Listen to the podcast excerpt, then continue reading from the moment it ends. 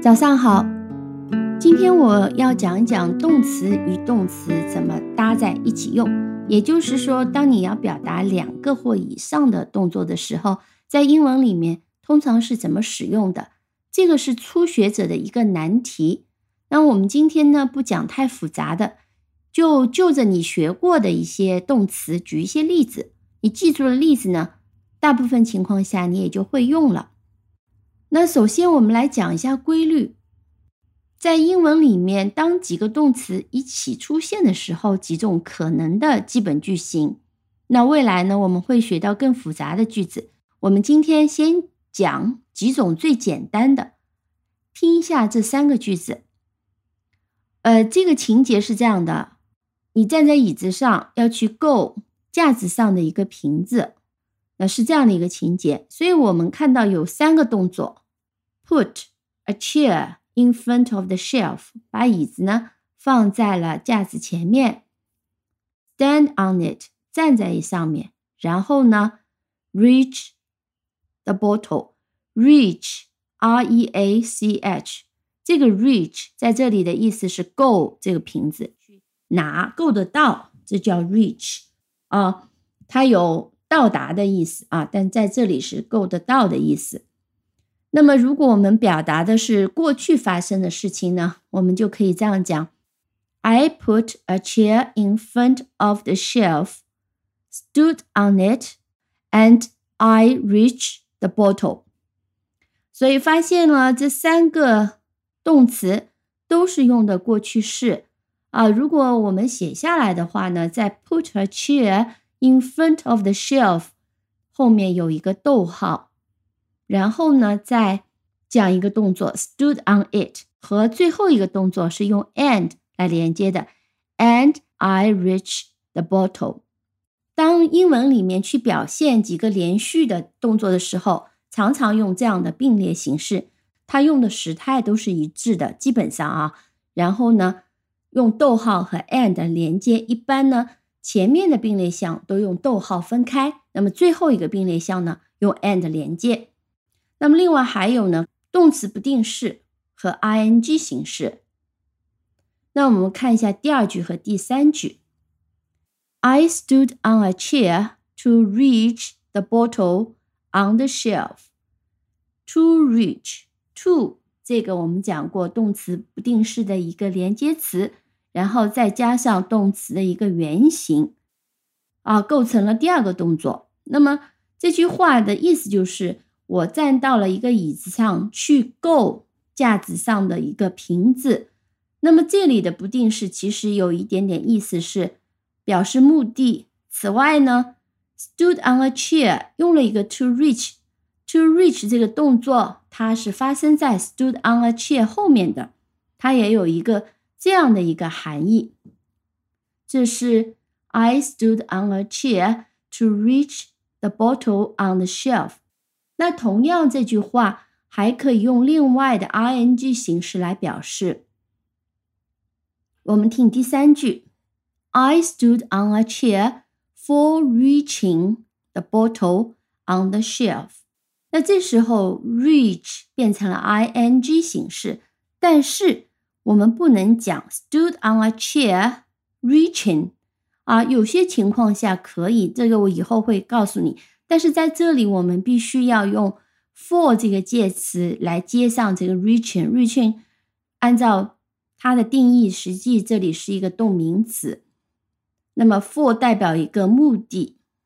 I stood on a chair for reaching the bottle on the shelf.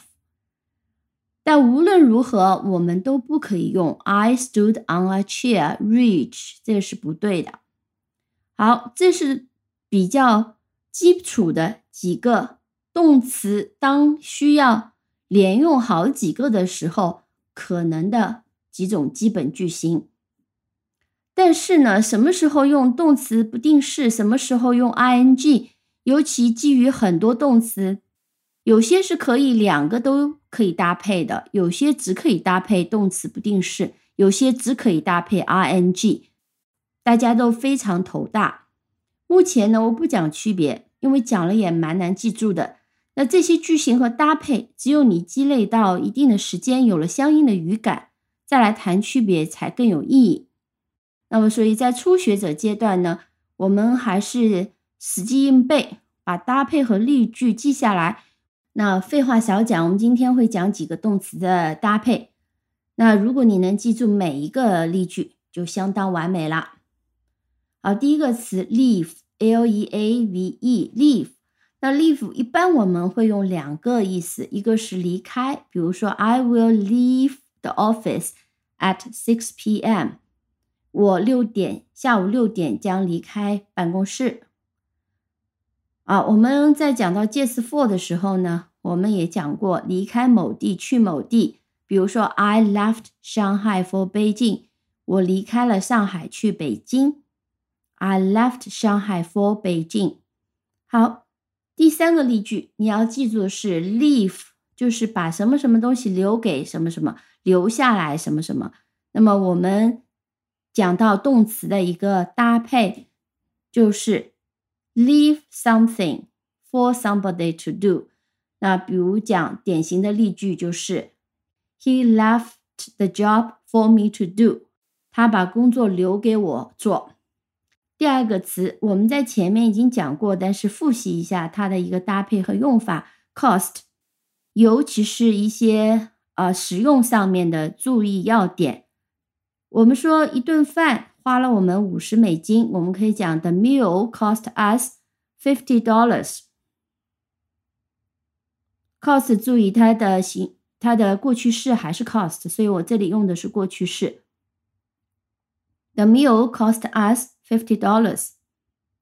但是我们永远不可以讲 I cost fifty dollars to have the meal，不对。所以我们应该用的是 I spent fifty dollars to have the meal。spent 是 spend 的过去式形式。I spent fifty dollars to have the meal。那这个句子还有一个讲法，可以用 It cost me fifty dollars to have the meal。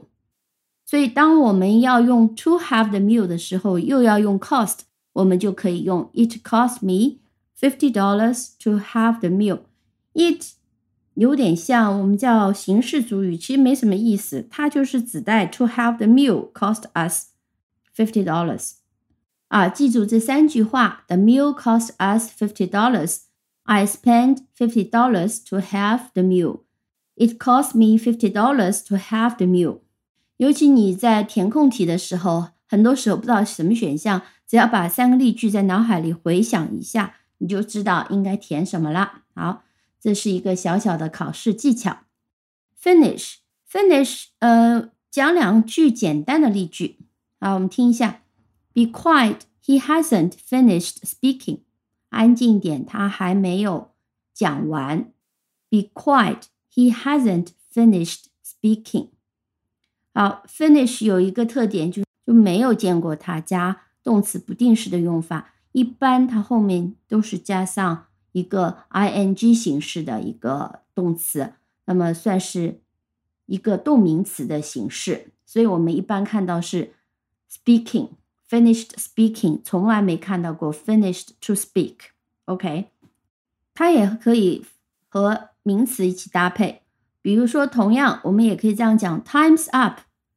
He quickly finished his speech. Time is up 就是代表时间快到了，时间快完了。比如说你们考试的时候，时间快到了，老师也可以催 Time's up. Be quick 啊，时间到了，快点。He quickly finished.